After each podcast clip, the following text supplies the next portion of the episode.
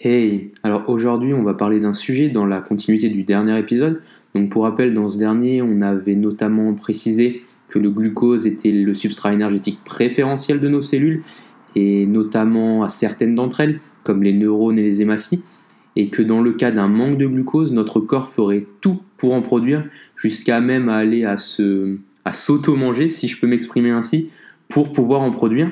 Donc euh, on se rend compte par euh, ce biais-là que le glucose est vraiment important et qu'il est préférable pour notre santé d'en apporter directement par l'alimentation. Et du coup, on peut déjà se demander quels sont les aliments qui peuvent m'apporter ce glucose. Eh bien, il y en a énormément.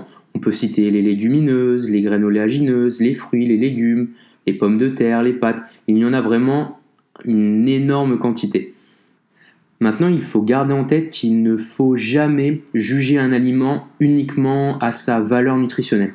Par exemple, prenons les lentilles qui sont riches en fer. Eh bien, la forme de fer que les lentilles contiennent est beaucoup moins absorbable que la forme de fer que l'on va retrouver dans la viande. Donc ce n'est pas parce qu'on a une quantité donnée d'un certain composé que celui-ci va réellement être euh, absorbé par notre corps. Il n'y a pas que le fer, il y a également les protéines, le calcium, le phosphore. Tout un tas de choses peut voir son assimilation impactée, diminuée par d'autres composés présents dans, dans certains aliments. je vais y revenir par la suite, mais tout d'abord, j'aimerais préciser quelque chose que je n'ai pas fait dans le précédent podcast.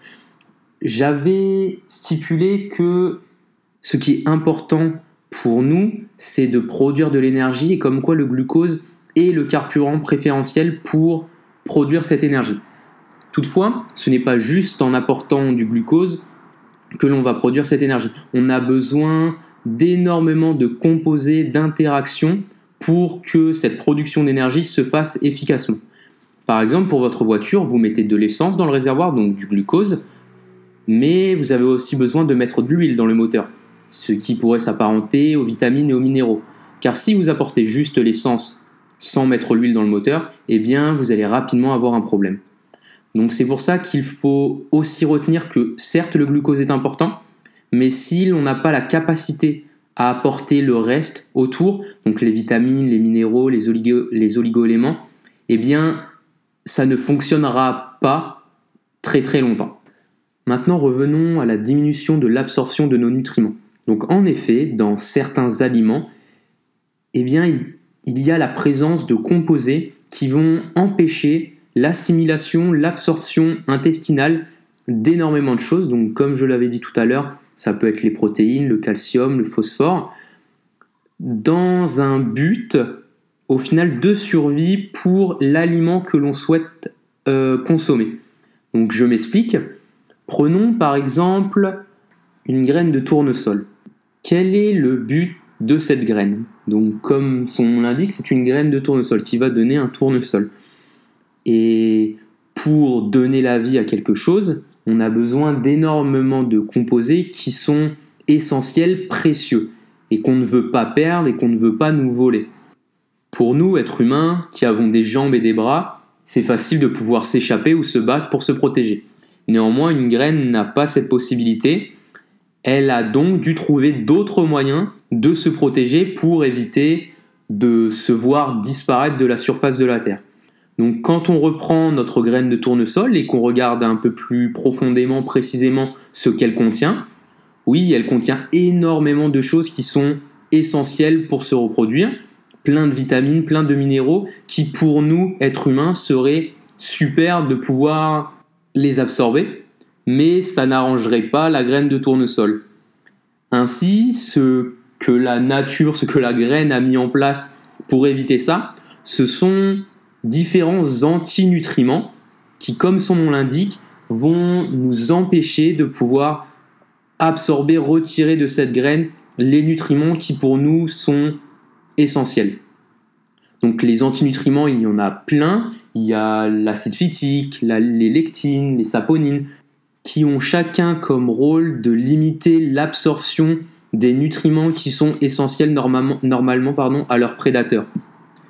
Pour avoir comme objectif de dire à ce prédateur, ok, tu m'as mangé une fois, bravo, tu as eu de la chance. Maintenant, je vais tout faire pour mettre ton système digestif à mal, que tu ne retires presque rien de bénéfique à me consommer et que la prochaine fois tu te dises bon, je l'ai mangé une fois, j'ai été ballonné, j'ai eu mal au ventre, j'ai été en manque d'énergie, plus jamais je consomme cette graine.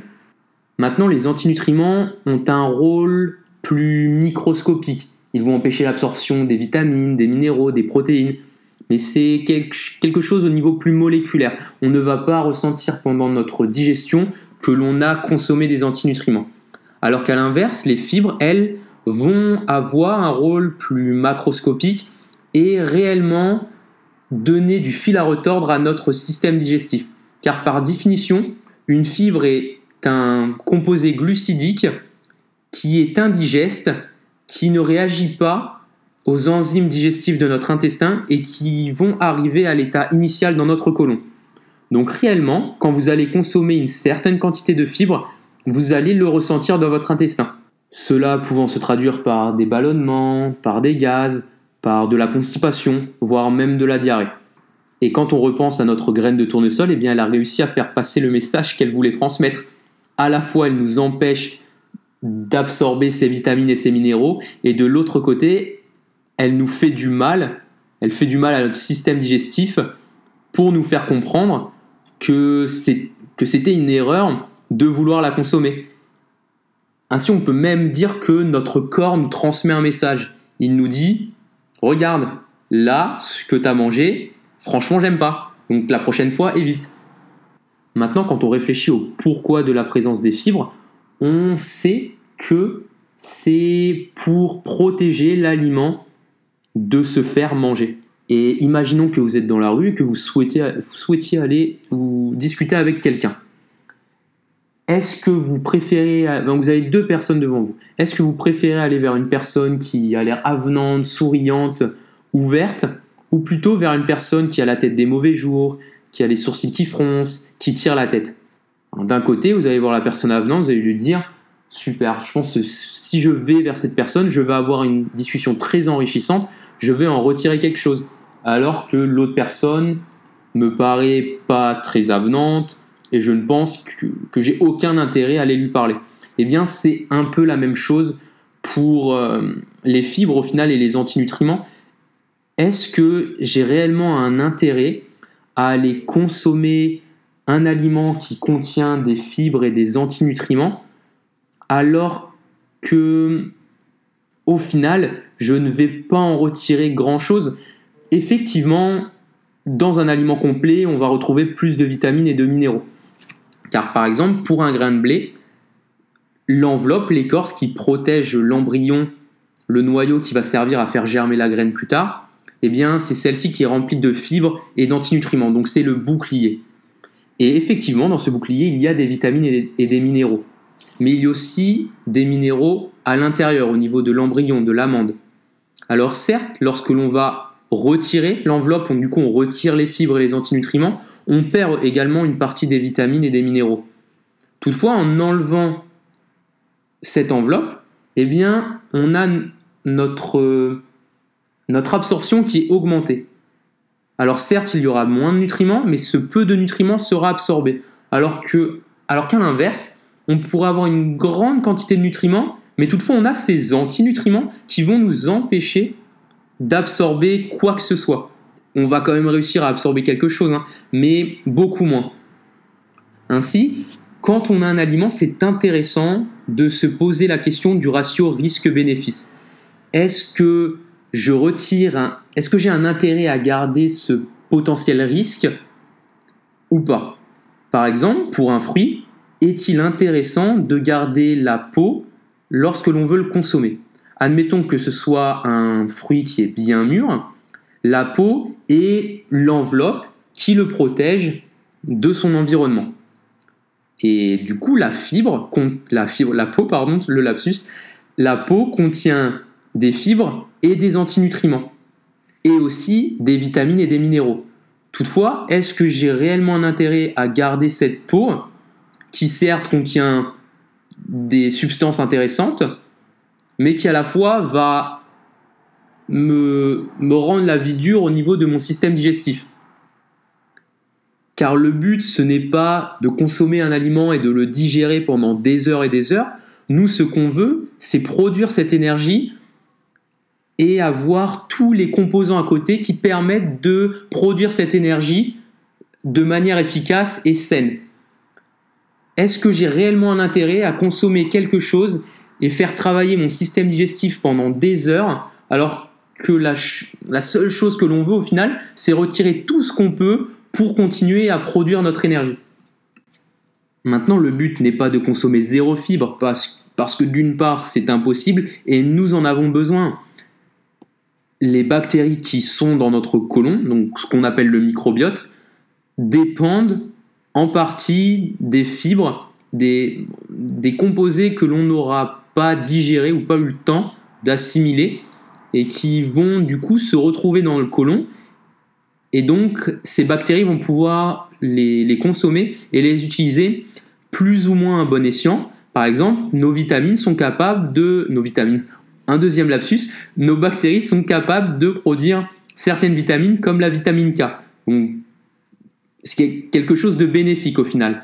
Cependant, si l'on on a comme objectif de vouloir suralimenter notre, nos bactéries, car on a vu, on a entendu parler des probiotiques, des prébiotiques, eh bien, cette suralimentation peut, en trop grande quantité, basculer du côté positif vers le côté négatif. Et bien que certaines bactéries peuvent produire certaines vitamines, d'autres peuvent produire des substances toxiques comme des lipopolysaccharides, que l'on appelle aussi des endotoxines, et ces, lipopolysaccharides, ces LPS, ont, pour ont comme conséquence pardon, de pouvoir créer une inflammation de bas grade dans notre organisme et ainsi enclencher toute une réponse immunitaire, une réponse de stress qui n'est pas souhaitable. Et de plus, en consommant des fibres, celles-ci ont la capacité de, notamment en fait, de réduire notre transit intestinal. Donc, certaines, fibres, fibres pardon, peuvent augmenter notre transit, mais d'autres peuvent euh, le ralentir.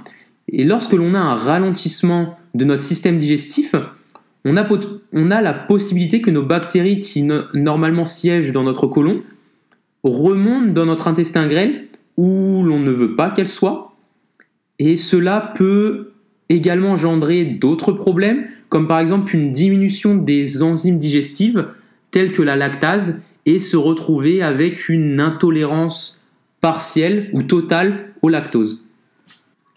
Les fibres ont aussi un côté irritant au niveau de la barrière intestinale et cette irritation aura pour conséquence aussi une réponse de l'organisme car c'est un stress en libérant plusieurs composés comme la sérotonine, l'histamine, qui vont plutôt avoir un effet négatif sur le métabolisme en le ralentissant, ce qui peut mener à de la constipation, et c'est quelque chose de très commun chez les personnes qui souffrent d'hypothyroïdie. Et ce ralentissement du transit intestinal amenant à la constipation favorise encore plus le développement bactérien dans notre intestin grêle, ainsi que le, le développement de ballonnements, de gaz et de divers inconforts digestifs. Retenez donc que la consommation d'aliments digestes comme des fruits bien mûrs, pourquoi pas épluchés, des légumes cuits, des pommes de terre bien cuites, faciliteront l'absorption des nutriments qu'ils contiennent et faciliteront également le travail digestif et pourra potentiellement réduire, voire faire disparaître certains inconforts digestifs que beaucoup de personnes rencontrent de nos jours.